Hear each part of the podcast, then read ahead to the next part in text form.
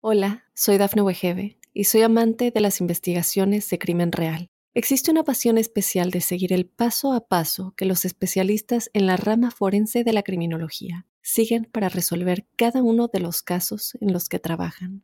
Si tú, como yo, eres una de las personas que encuentran fascinante escuchar este tipo de investigaciones, te invito a escuchar el podcast Trazos Criminales con la experta en perfilación criminal, Laura Quiñones Orquiza en tu plataforma de audio favorita. La hora del camaleón. Con Carlos Moreno.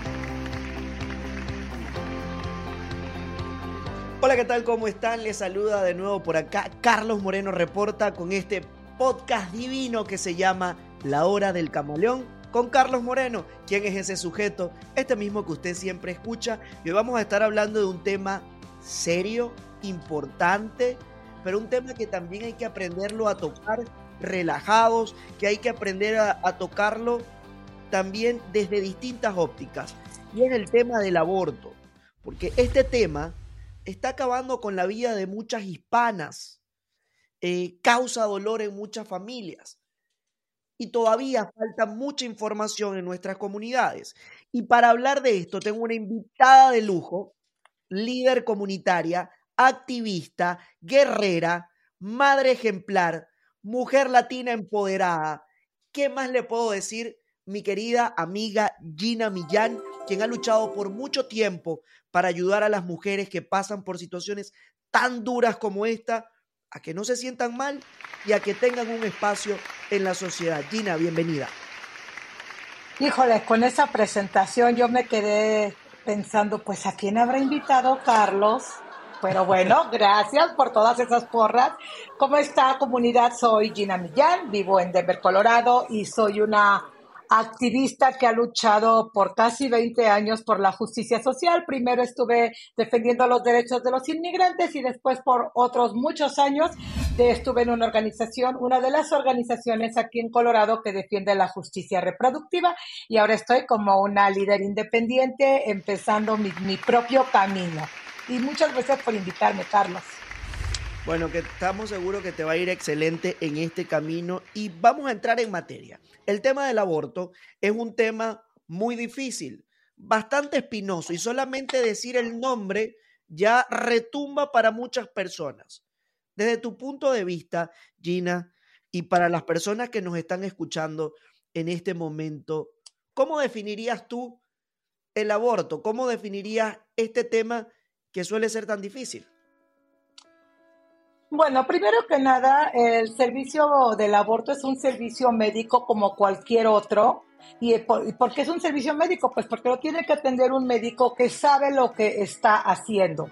Y también ese es un derecho humano. Todas las personas tenemos derecho a elegir sobre nuestro cuerpo. Solamente yo sé cuándo quiero empezar una familia, cuántos hijos quiero tener, cuándo los debo tener, con quién los quiero tener. Y si no es mi decisión en este momento tener un hijo y estoy embarazada sin importar las razones y yo decido interrumpir el embarazo, eso es algo que solamente me concierne a mí con mi fe y con la recomendación de un médico. Entonces, resumiendo todo, el aborto es un derecho humano y es un servicio de salud.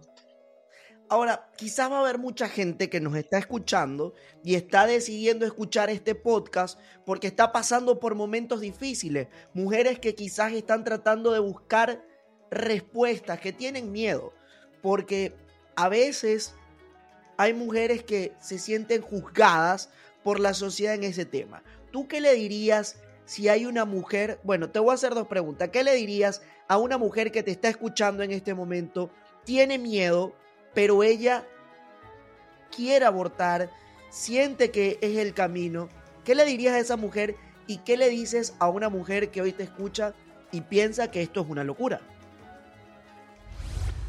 Ok, tuve que tomar aquí la nota para contestar las dos preguntas. Primero que nada, quiero decir que la decisión de interrumpir un embarazo, de tener un aborto, no es una decisión que se toma como hoy, que estaba pensando ayer que hablé contigo, desde ayer estaba pensando como, ay, caretas me voy a poner, qué blusa me voy a poner, qué color de labios. Esas son decisiones simples, básicas. El interrumpir un embarazo es una decisión que se toma con mucho tiempo, con mucha calma y obviamente pensando en todas las consecuencias que este va a traer porque no solamente es terminar con un embarazo porque no estaba planeado, porque tu vida corre peligro, porque el feto no va a nacer bien, es también todo lo que implica en la, en la cuestión emocional, cuesta dinero.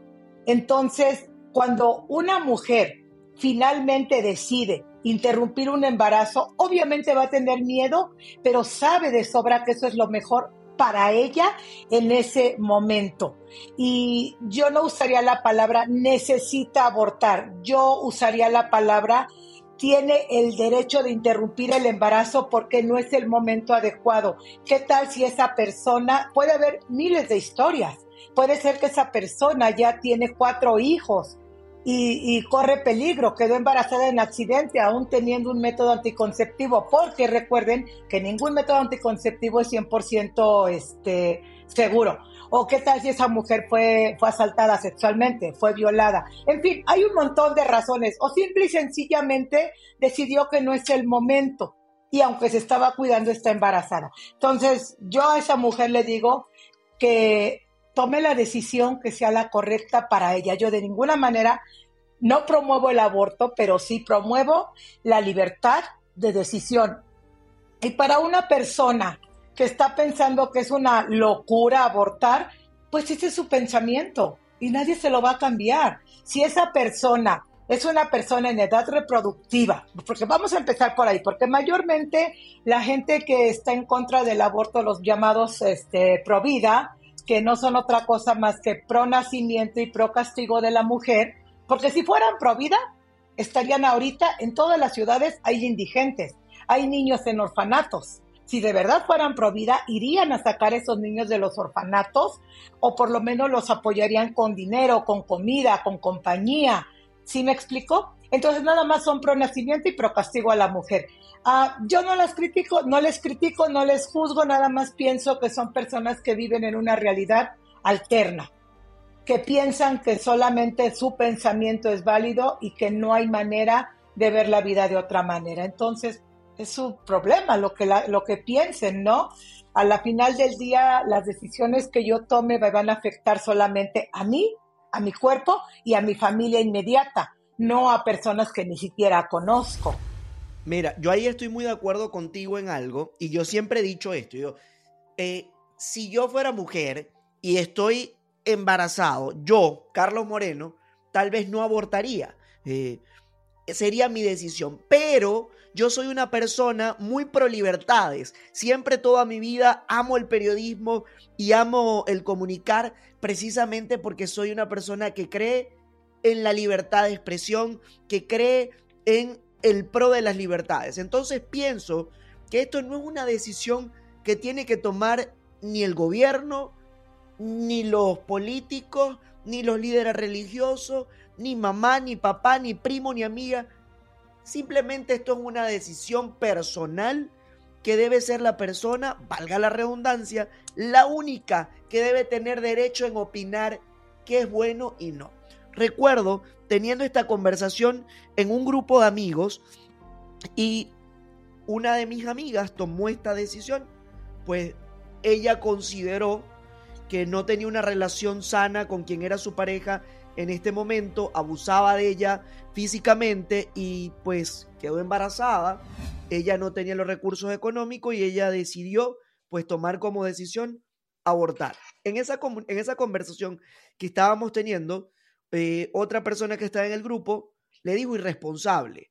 Y la respuesta de ella me dejó como pensativo porque esta amiga vino y le dijo irresponsable. O sea, tú me estás llamando a mí irresponsable. ¿No sería más irresponsable traer un hijo al mundo sin dinero para mantenerlo en un hogar donde va a haber violencia doméstica porque tal persona, y dijo el nombre, me golpea, Y entonces cuando dijo todo esto, pues todo el mundo fue un silencio absoluto. Y, te cuento esto porque eso también me hace ver de, güey, ¿quiénes somos nosotros para querer decidir sobre la vida de los demás? Y me pregunté yo, o sea, quedé con eso en la cabeza luego que hablé con ella y me preguntaba y yo dije, pues, es verdad que hubiese pasado si ese niño hubiese venido al mundo. ¿Me entiendes? O sea, cada quien tiene sus razones y así hay miles de casos. Tú que has estado tanto tiempo en el activismo, ¿qué crees que es lo más difícil o lo más duro para las hispanas en este tema? Primero que nada, quiero decir un par de cosas. Me alegra mucho que hayas estado en esa conversación y que veas las cosas de esa manera. Tú eres, ah, tú nunca vas a poder estar, estar embarazado, ¿verdad? Entonces, yo creo que es muy fácil a veces decir, ay, es que si yo fuera tú, si yo fuera hombre, si yo fuera mujer, si yo fuera, si yo fuera. Pues sí, pero no lo eres. Entonces, solamente siendo una mujer que sabe lo que está viviendo, sabe cuál es su mejor decisión. En ese grupo que estabas, esta persona que se atrevió a compartir que ella había tenido un aborto, que lo iba a tener como haya sido, ella lo que estaba buscando era la empatía, era un abrazo de la gente en la que confiaba. No quería que la juzgaran, no quería que le preguntaran por qué lo hiciste o por qué lo dejaste de hacer. Ella nada más quería que le dieran un abrazo y le dijeran, ¿cómo te apoyo? Estoy contigo. No necesitaba ser juzgada. Y si no les había contado que la golpeaban, que la maltrataban, que la violaban, vete a saber cuántas cosas, es porque no sentía esa confianza y cuando por fin tuvo la confianza, siente el rechazo. Y ahí es la primera respuesta. ¿Qué es lo más difícil para una latina? No solamente de buscar el servicio médico del aborto. Es muy difícil buscar métodos anticonceptivos por la cultura, por la religión, por las tradiciones de que los hijos que Dios nos dé. Eh, son una serie de factores. Entonces, si no te atreves ni siquiera a ir a de un Papa Nicolau porque tu esposo no quiere que ningún hombre te vea y quién sabe si la ginecóloga vaya a ser lesbiana, cómo va a ver a tu mujer. O sea, ya empezamos todas esas, todas esas barreras, ¿no? Entonces, para las latinas es mucho más difícil. Está la barrera del idioma, está la barrera del dinero, está la barrera del trabajo. Yo me acuerdo hace muchos años cuando limpiaba casas y antes que era obrera, para que a mí me dejaran salir un día hacerme mi papá Nicolau, las las, una mamografía. Yo trabajé los nueve meses de mi embarazo en una fábrica. Me daban, al principio yo tenía que ir al médico una vez al mes, después en los últimos, los últimos dos meses era una vez por semana. ¿Sabes lo difícil que era que me dejaran salir de la fábrica para ir a que me hicieran mi, mi chequeo semanal de que, de que mi feto estaba bien? Entonces son una cantidad de barreras que la gente no ve. Tú ahorita, por ejemplo, me ves acá sentada enfrente de ti, así yo muy chula, con mis, mi labial, mis aretitos, pero tú no sabes todo lo que ha pasado esta mañana conmigo. ¿Me explico? Tú no sabes a qué horas me levanté, cómo fue lidiar con los perros, cómo fue el desayuno, cómo lo que haya pasado. Nada más ves un resultado y es muy fácil opinar en base a un resultado. Y eso es lo que yo creo que es lo, más triste y lo peor, que juzgues por el resultado. Es que esa mujer abortó. Ok, ¿por qué en lugar de, de, esa mujer abortó, por qué no piensas, ¿qué pasó? ¿Hay algo que en lo que yo te puedo apoyar? Cómo podemos resolver, qué podemos aportar. Y decía algo importante, que con esto quiero dejar la pregunta o este tema abierto, que vamos a una pausa, y decías que hay otras barreras. O sea, no es, la gente a veces solamente ve el tema del aborto, pero hay muchas cosas más que tienen que ver con la seguridad reproductiva, en especial para las hispanas, eh, muchas cosas a las que no se tienen acceso que van detrás de esto o de la mano con esto. Pero vamos a una pausa y rapidito ya regresamos con Gina Millán. Hola, soy Dafne Wegebe y soy amante de las investigaciones de crimen real. Existe una pasión especial de seguir el paso a paso que los especialistas en la rama forense de la criminología siguen para resolver cada uno de los casos en los que trabajan.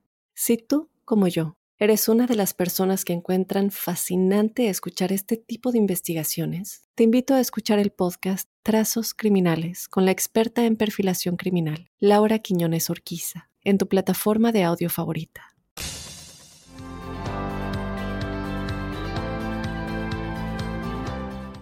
Bien, gracias por estar ahí con su oreja paradita, escuchándome. Esto es La Hora del Camaleón con Carlos Moreno, hablando hoy de un tema difícil podría ser, pero me da placer que la persona que tengo acá con nosotros, que se la presenté al, inicio, Gina Millán, nos ayuda a entender todo un poco más práctico y a, que, como digo yo, a quitarle las espinas a este tema. Gina, quedamos con el punto de que muchas veces creemos o, o quienes no tienen mucho conocimiento del tema, quienes son ignorantes del tema, yo digo somos, porque la verdad todos somos ignorantes del tema y no conocemos lo suficiente a veces para opinar.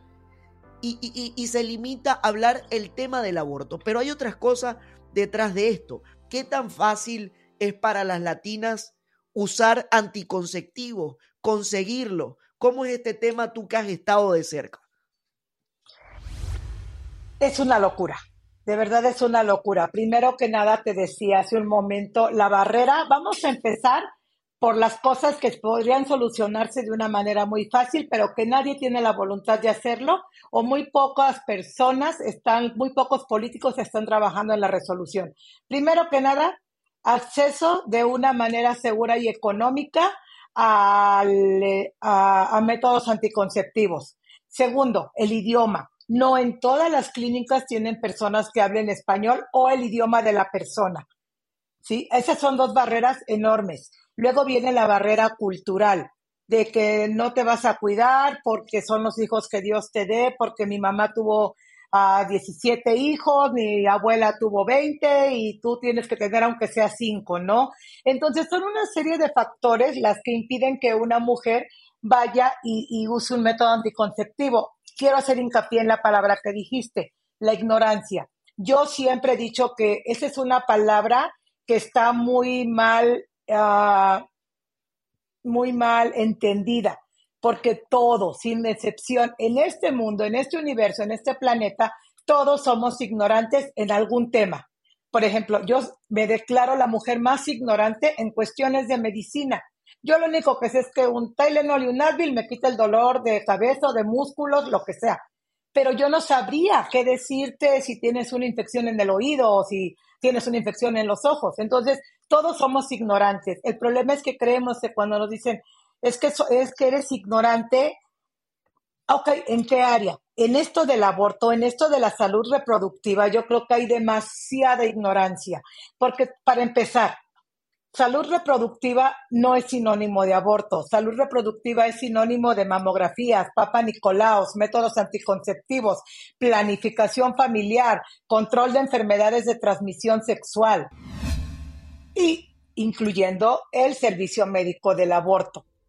¿Sí? Entonces, primero que nada tenemos que entender toda la amplia gama de servicios que, envuelve a la salud reproductiva. Contestando concretamente a tu pregunta, las latinas estamos en desventaja. El costo, el idioma, la lejanía, el tiempo, el machismo, la opresión de la iglesia, la opresión de la cultura y muchas veces la opresión de nuestros mismos padres. Aquí en Estados Unidos, cuando las jovencitas deciden empezar su vida sexualmente activa, uh, hablan con su mamá o van con un, con un ginecólogo y les ponen el implanón, que es uno de los métodos anticonceptivos más usados por las jóvenes, que es el que se pone en el brazo. O se ponen un dispositivo intrauterino, o toman pastillas, o algo hacen, ¿verdad? Para tener una vida sexualmente activa, saludable, que eso es lo importante. ¿Y qué quiere decir saludable? Primero que nada, que el riesgo de que queden embarazadas va a ser mínimo. Segundo, que como tienen esa confianza con los papás, los papás han hablado de la importancia que es compartir tu cuerpo con alguien que sabes que lo va a valorar, con alguien que realmente te ama. Entonces, ah, pero ¿qué pasa con las latinas? Nos da pánico, terror hablar con nuestras hijas o hijos con nuestras hijas mujeres acerca del tema del sexo y la sexualidad, porque creemos erróneamente que si yo hablo con mi hija acerca de, de sexo y sexualidad, la estoy empujando a que empiece una vida sexual activa antes de tiempo. ¿Cuál es el tiempo? ¿Cuál es la edad? qué palabras estoy usando, de qué estoy hablando. Entonces, una, una otra barrera enorme es la falta de educación sexual que tenemos los padres. ¿Sí? Gina, en el tiempo que tienes tú em, cerca de la comunidad, ¿cuál ha sido una de las historias que más te ha tocado, que tú recuerdes, que, que te haya impactado más y que te haya hecho ver como que por esto es que yo hago este trabajo, por esto es que yo estoy con la comunidad, por esto es que yo alzo la voz sin miedo, porque tú alzas la voz sin miedo, a ti no te da miedo ah, que te digan nada. La verdad, este, yo no sé, Carlos, si lo digo es neta. Ah, tú, ya, tú yo, yo tengo el placer de conocerte desde que llegaste a, bueno, cuando llegaste aquí a Colorado hace ya varios años. Y y creo que una de las cosas que siempre me ha caracterizado es no tener miedo. A mí no me da miedo. A mí nada me da miedo. ¿Saben qué sí me da miedo? Quedarme callada, no alzar la voz, porque yo veo a tanta gente que se queda callada por miedo y no le va mejor que a mí que hablo. A mí me va mucho mejor hablando que quedándome callada. Muchas veces hablo con miedo, sí. Le decía yo el otro día a un grupo de amigas, que si, que si se me pudiera ver la, la, panza y las piernas cuando estoy parada enfrente de gente, enfrente de un micrófono, dando una entrevista en mi programa de radio, en lo que sea, si la gente pudiera ver cómo adentro de mi panza y mis piernas me están haciendo cosquillas, no verían a esta mujer segura que está hablando aquí arriba. Pero ¿saben qué? Me lo, me lo aguanto, porque hay que darle voz a las personas que todavía no tienen. Me preguntabas, ¿Cuál es la, eh, la historia? Una de las historias, más, son muchísimas. Que más impactado. Bueno, estaba dando yo una plática porque daba pláticas en diferentes escuelas a los padres de familia. Yo no trabajo con adolescentes, yo trabajo con padres de familia. Y una mujer muy joven, tenía 20, iba a cumplir 28 años, iba por su sexto hijo, seis, su sexto hijo.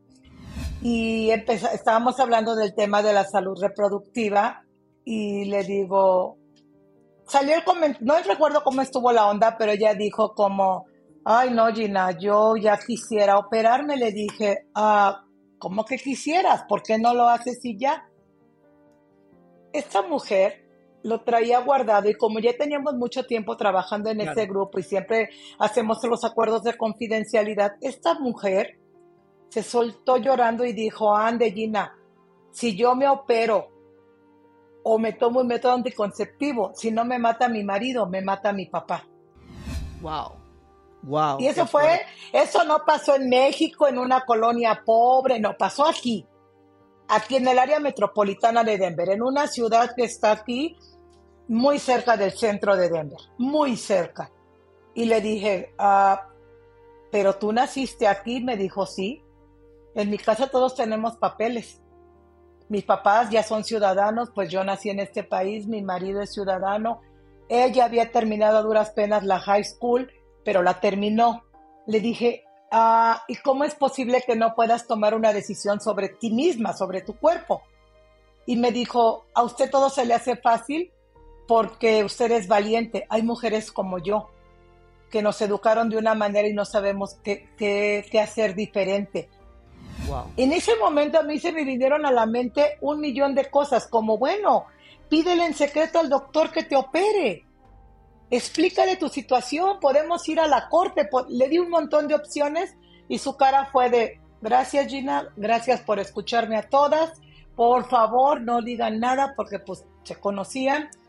Otras mujeres empezaron a llorar, otra se animó a contar que ella tuvo un aborto, pero que la hicieron sentir como de lo peor y hasta la fecha ella me dice, Gina, es que yo no me arrepiento, fue la mejor opción que tuve. Entonces son historias como esas las que a mí me hacen seguir hablando y educando a nuestra comunidad y diciéndole que tiene que hacer algo, porque es su libertad, Carlos, es su vida. Fue mi decisión tener una hija. Yo no me puedo imaginar si alguien me hubiera obligado a tener siquiera un hijo más o dos, seis hijos. ¿Qué, haces, no? Si no es tu decisión. Gina, y hay otro tema que tú decías que también me parece muy importante de mencionar, y es que esto no es algo, decías tú, que se toma a la ligera, que las personas cuando toman esta decisión ya lo han pensado, ya tiene una carga psicológica en sí, tiene un peso por la circunstancia, que sea que estén tomando esta decisión, ya esto tiene un impacto emocional, ¿no? Imagínate este impacto emocional al luego tener encima la crítica y todo. Si hay alguien que nos está escuchando en este momento y ha pasado por este, esta situación, eh, pues ha tomado esa decisión o lo está pensando, sabemos lo difícil que también es el tema de la salud mental en Estados Unidos. ¿Hay ayuda de salud mental gratuita para las personas que pasan por procesos de aborto? Mira, afortunadamente ahora el Denver Health acaba de empezar un programa de, de abortos aquí que es el, hospital más grande de, Denver, de la capital de Colorado. Y entonces ahí tienen muchos tipos de servicios. Yo no te podría decir que como tal hay un lugar donde puedes ir a, hablar de que te den una terapia este, únicamente para hablar de tu, del tema de tu aborto, pero sí hay muchas ayudas de, de salud mental. Pero aquí, Carlos, Ahí te va otro problema. Me encanta darle problemas a las soluciones. hablar de salud mental es otro tabú. Somos muy ignorantes en cuanto a la salud mental. No queremos hablar de salud mental. Ah, no, si yo no estoy loca, ¿por qué voy a ir al psicólogo? Una terapia, ve tú, Carlos, tú eres el que está loco, ¿yo qué? Yo estoy bien. No, no, no, a mí nada me afecta. Yo, no, es más, así te vale mi vida. Y te alteras. No se puede hablar contigo. Entonces, uh, yo creo que si tienes un problema de control de enojo, ve al terapeuta. Entonces, si no vas por algo que está perjudicando tu vida por años, difícilmente vas a ir por un acontecimiento que de alguna manera fue aislado. ¿Sí?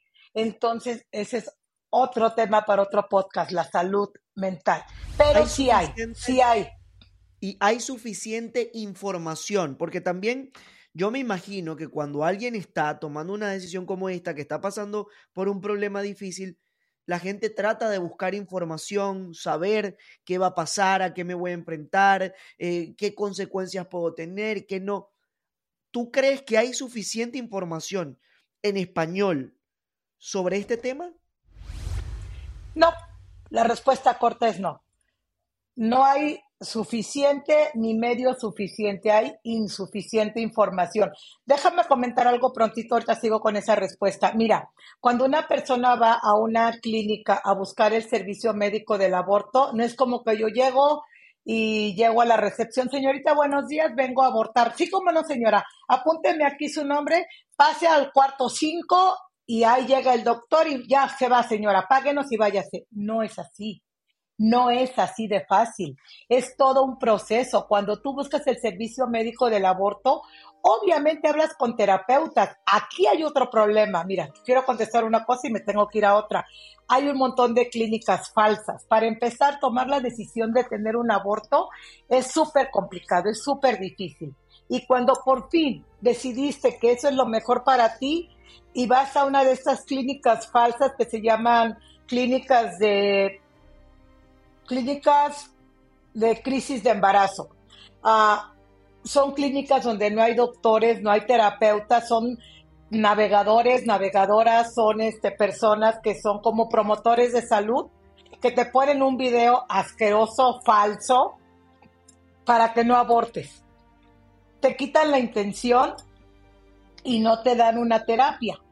Entonces, primero hay que ir a una clínica que realmente sea segura, donde sí se practican abortos, porque ahí cuando llegues te van a tomar tus datos, se va a sentar contigo una consejera para platicar contigo acerca de cuál es tu, por qué estás tomando esa decisión.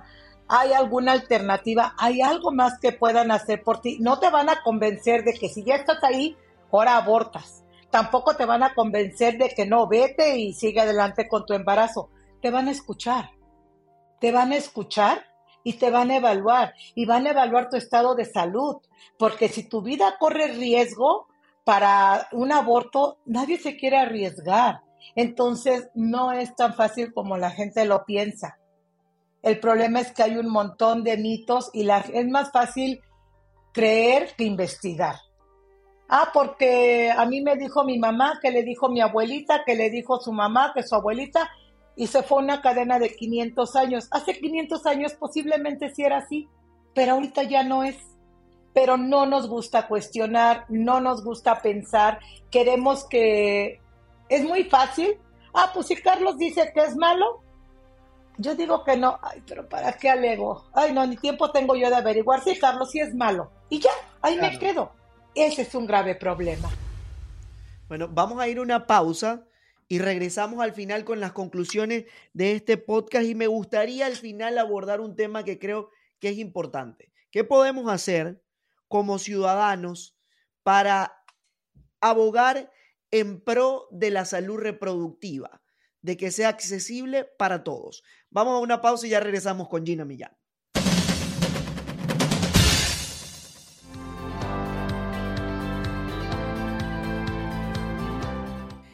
Bien, regresamos con este tema tan importante. Gina, tú nos has hecho ver hoy algo que creo que es vital y es las barreras que hay para que la comunidad hispana, las mujeres en especial, puedan tener acceso a métodos de salud reproductiva, a, tener seguridad, a tener acceso a, esto tan importante. Pero muchos que nos estarán escuchando dirán, ¿y yo? Juan, Pedro, María, ¿Qué pito toco en esto? ¿Qué puedo hacer yo? ¿Qué podemos hacer los ciudadanos comunes y de a pie para lograr que esto sea accesible a todos y también entonces pues aportar un poco a esta problemática? La respuesta corta es, no se mete en lo que no le importa. No critique, no juzgue, apoye, averigüe, infórmese, investigue, no piense que lo que le dijeron es lo que es.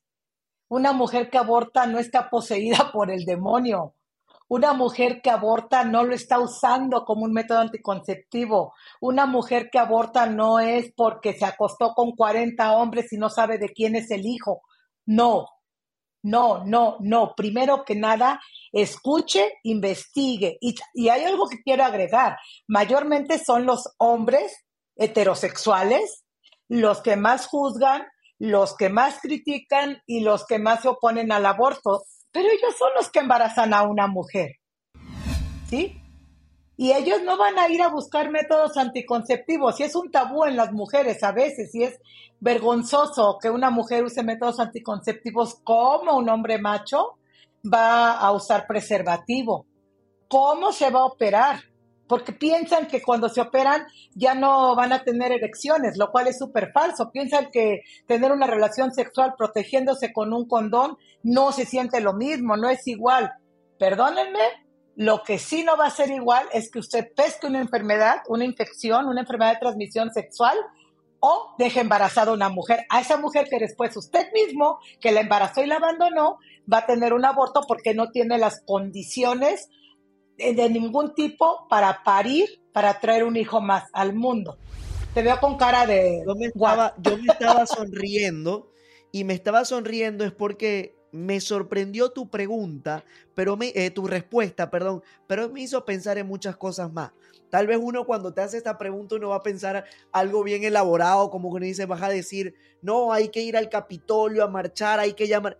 Y no, es algo tan simple como dejar ya el hecho de respetar la vida del otro, estás haciendo mucho.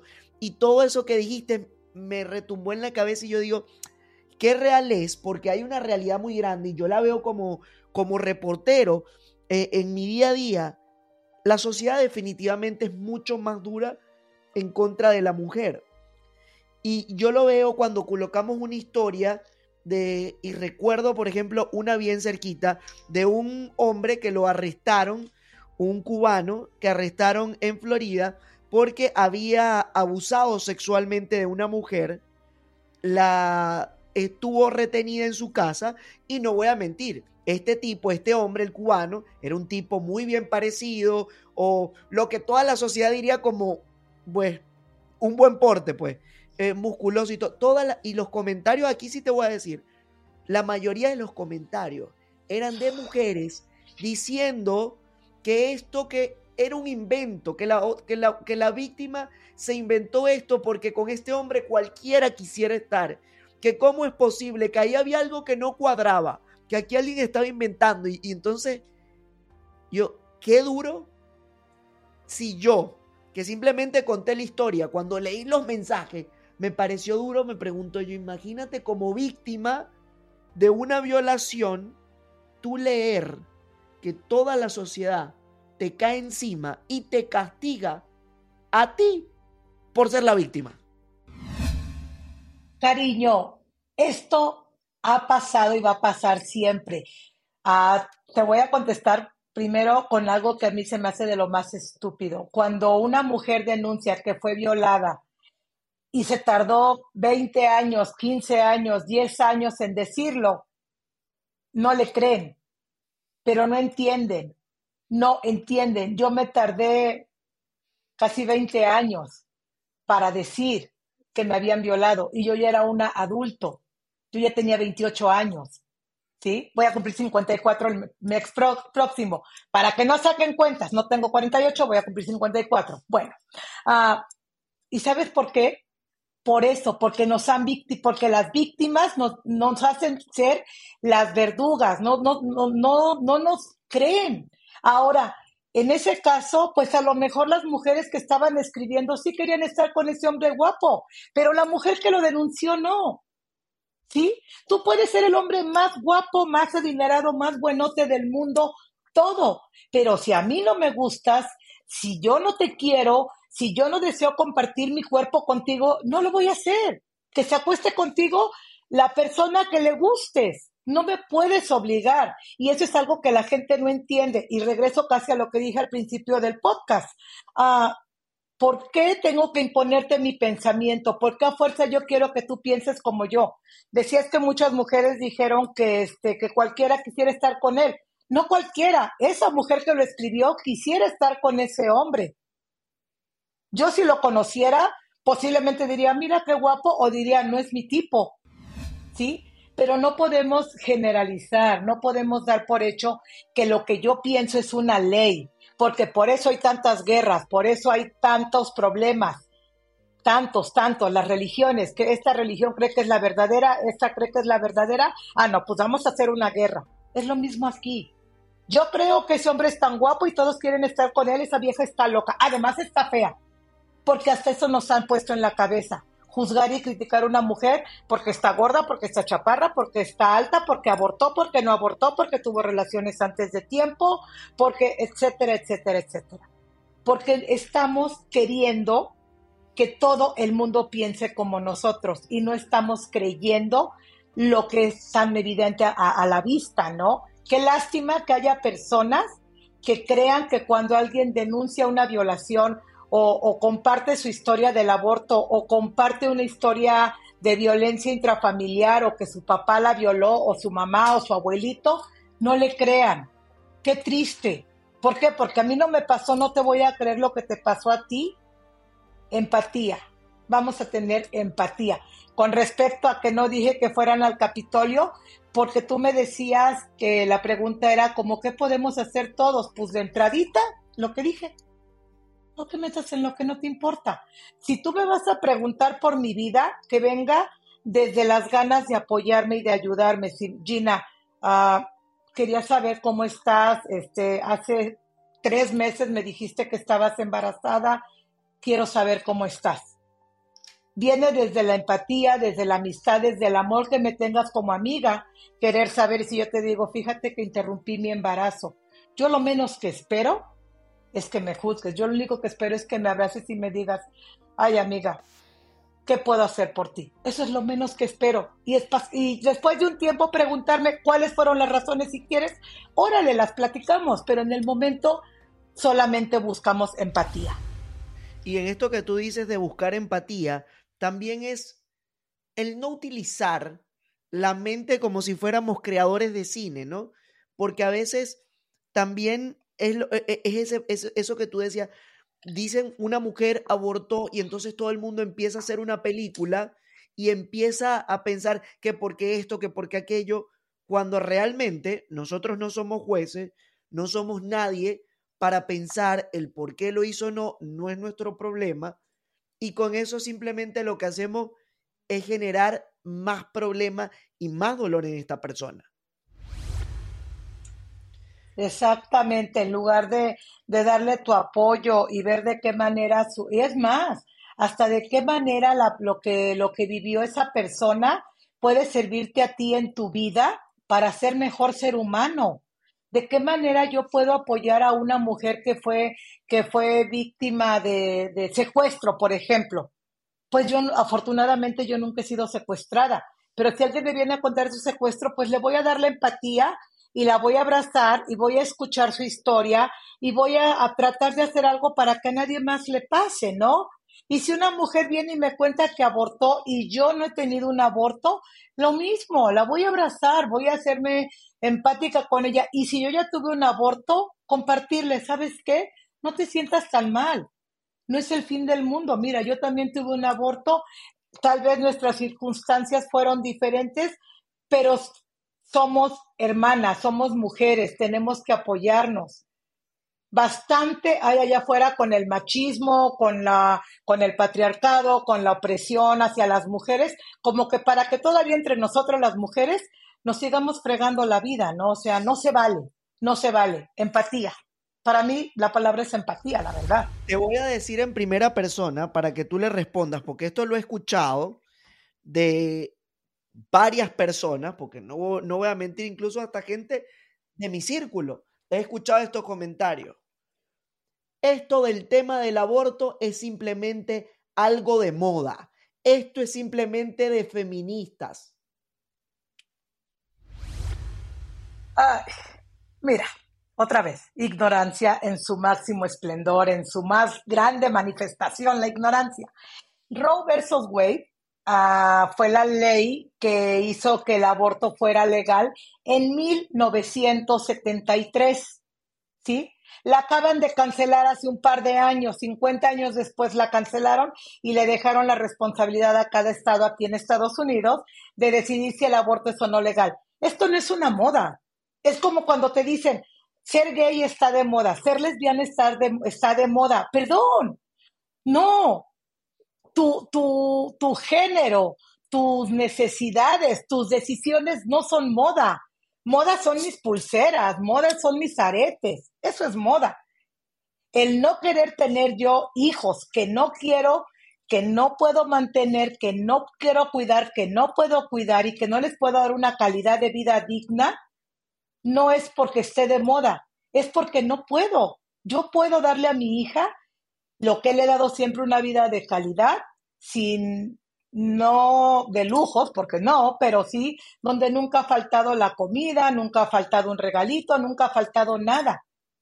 Pero ese estatus de vida o esa educación que le he dado, todo el tiempo que le he dedicado a mi hija, no se lo podría haber dedicado si hubiera tenido otros tres o cuatro hijos.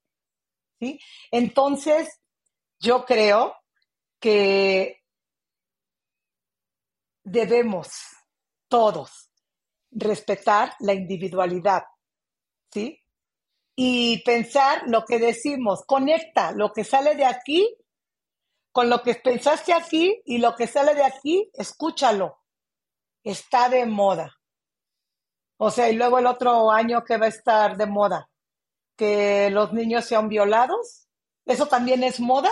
Eso está pasando en todo el mundo. La trata de blancas es moda, la prostitución es moda.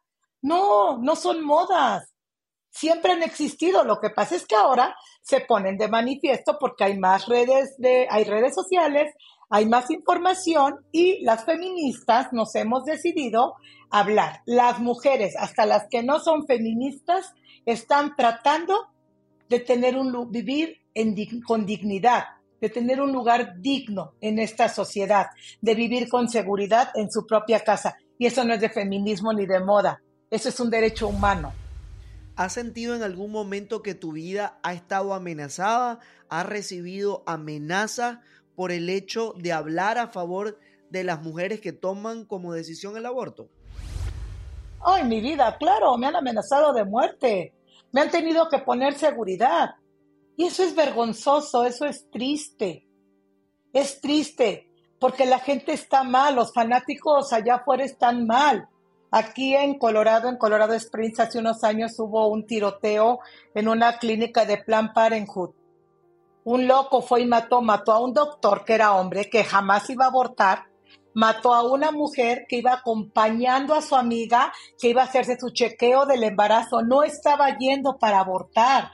Nomás la acompañó como se acompañan las amigas. Mató a otro señor que estaba ahí por accidente. Mató a dos hombres, que los hombres no abortan porque no se embarazan, y luego a una muchachita que iba acompañando a la amiga a un chequeo de rutina. La gente está loca, la gente está enferma. ¿Y sabes a qué se debe todo eso? A la falta de información y a muchos medios amarillistas que te ponen el aborto o los métodos anticonceptivos o, que, o el matrimonio entre personas del mismo sexo como algo malo, algo que va a acabar con el mundo y con la sociedad. No, no estamos acabando con ningún mundo ni con ninguna sociedad. Lo que estamos haciendo es tratando de vivir de acuerdo a nuestros valores y darle a este mundo precisamente lo mejor de nosotros. Y para mí dar lo mejor de mí es haber tenido una sola hija, porque es lo que yo podía educar y mantener. Habrá personas que dicen, ¿sabes qué? A nosotros el dinero nos alcanza para mantener cuatro hijos. Órale, cuatro hijos, pero conscientes. Hay que ser conscientes de la situación y antes de amenazar o querer lastimar a alguien por su ideología o por el trabajo que hace, vamos a educarnos y vamos a informarnos. Y lo repito una vez más, jamás jamás, jamás yo he promovido el aborto. Nunca. Nunca he promovido el aborto. No lo estoy promoviendo. Estoy diciendo que debemos tener acceso a toda la amplia gama de salud reproductiva. De esta manera cerramos el podcast El tiempo. En esto, la hora del camaleón con Carlos Moreno se me fue volando. Y cierro con esta palabra que dice Gina, que jamás ha promovido el aborto, sino lo que ha promovido es que haya pues eh, libertad a la hora de escoger cada decisión que toma una mujer, ¿cierto? Exactamente, no se promueve el aborto, se promueve lo que yo promuevo es que todas las mujeres tengan acceso a la amplia gama de servicios de salud reproductiva, mamografía, papa Nicolau, métodos anticonceptivos, acceso a tener un embarazo saludable, un parto seguro o a interrumpir el embarazo si es que así lo necesita o así lo desea. Punto. Bien, de esta manera nos despedimos. Es un placer como siempre. Me encanta, me encanta, me encanta que me lleven y me tengan en sus oídos, en sus orejas. Nos vemos en el próximo episodio de La Hora del Camaleón con Carlos Moreno. Hola, soy Dafne Wegebe y soy amante de las investigaciones de crimen real. Existe una pasión especial de seguir el paso a paso que los especialistas en la rama forense de la criminología siguen para resolver cada uno de los casos en los que trabajan. Si tú, como yo, eres una de las personas que encuentran fascinante escuchar este tipo de investigaciones, te invito a escuchar el podcast Trazos Criminales con la experta en perfilación criminal, Laura Quiñones Orquiza, en tu plataforma de audio favorita.